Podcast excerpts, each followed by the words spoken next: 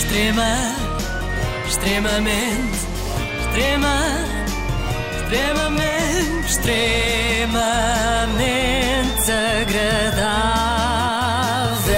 Queria começar por agradecer ao Marega, porque graças a esta história de sair do terreno de jogo, farto de ouvir insultos racistas, ele, que é um jogador com problemas, nomeadamente de coordenação motora, vem mostrar-nos que todos temos os nossos problemas Ah, também. eu pensava que era por causa do golo. Ele meteu um golo antes Ah, tá disto bem, tudo mas isso acontecer. é a profissão dele, não é? Pronto. Pronto, pá, também lhe pagam para isso, não vou estar aqui a agradecer cada gol.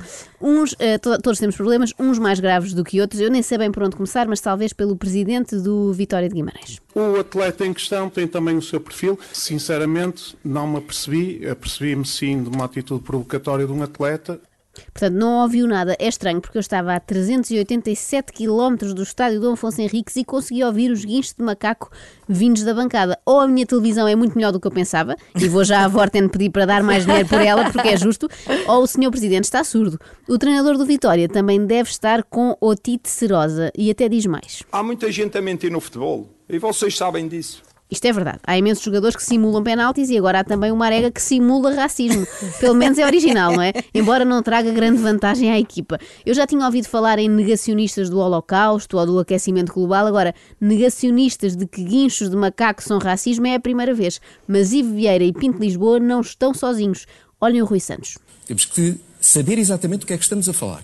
Estamos a falar de manifestações racistas, temos de condenar e agir em conformidade. E não tolerar que isto aconteça no futebol em Portugal. Eh, se não estamos a falar em questões racistas, então estamos a falar do comportamento de um atleta que desrespeitou toda a gente. Desrespeitou o público, desrespeitou o treinador, desrespeitou a equipa Por acaso gostava-lhe alguma coisa ficar ali mais 20 minutos a ouvir insultos? Bom, qual será exatamente a dúvida de Rui Santos? Parece aquelas pessoas que não têm a certeza se o 11 de setembro foi mesmo um atentado terrorista ou se foi tudo orquestrado pelos americanos. Mas Paulo Garcia, moderador do programa, tratou de explicar a Rui Santos como se ele tivesse 5 anos. A simbologia dos sons que o macaco faz é o quê? Isso é obviamente que é racismo.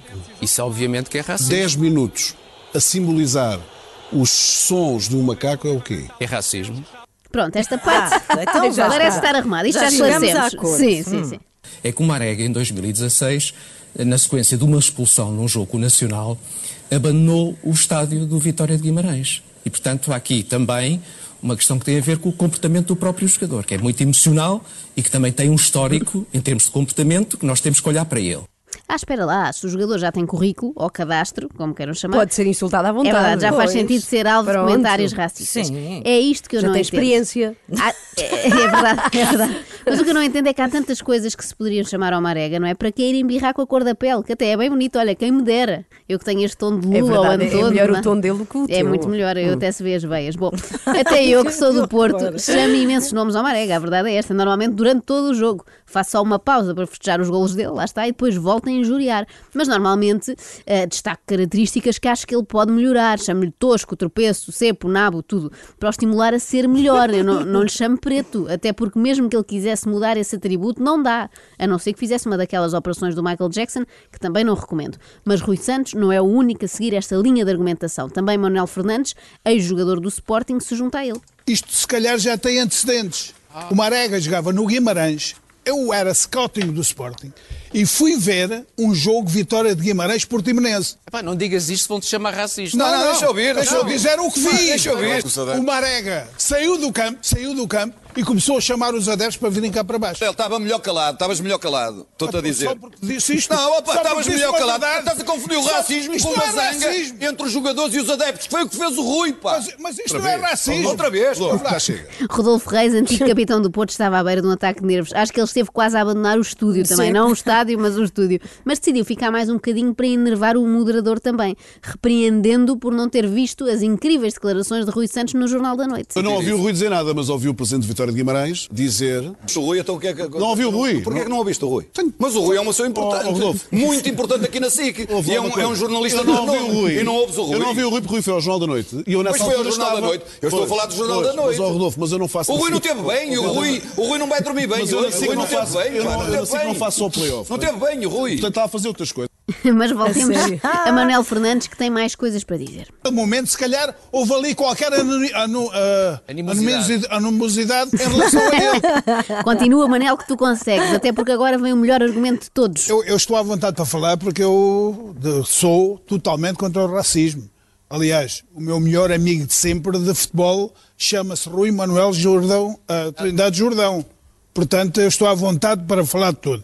Isto é o maior clássico Pois é, de é sempre. verdade, é Até verdade. tenho um amigo assim mais É, escuro. pois é. Como é que eu hei de ser racista se tenho um amigo que é? Normalmente, quem faz esta nota prévia é porque se prepara para usar uma palavrinha muito específica já a seguir. Vamos ver qual é. Eu, eu condeno aquilo que fizeram hoje ao Marega. Totalmente, totalmente. Mas Mas, Mas- há sempre um mas, depois vem qualquer coisa. Eu não sou racista, mas acho que eles não sabem conduzir. Há sempre uma coisa assim.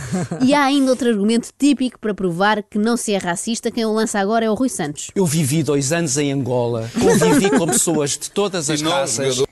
Racista eu? Pois eu vivi dois anos lá no meio deles, gente de todas as cores. Depois disso eu posso dizer o que quiser, posso até perguntar qual é o mal das pessoas fazerem urros de macaco na direção de um cidadão do Mali. Aprende, Manel Fernandes, melhor do que ter um único amigo preto é ter vivido em África, porque assim, quando no trânsito ou no Parlamento, se formos um André Ventura, mandarmos alguém para a terra dele, sabemos exatamente do que é que estamos a falar, sabe- sabemos que terra estamos a recomendar. Para terminar, eu trago um especialista nestas matérias, um cidadão vimaranense com vasta experiência em desvalorização de racismo.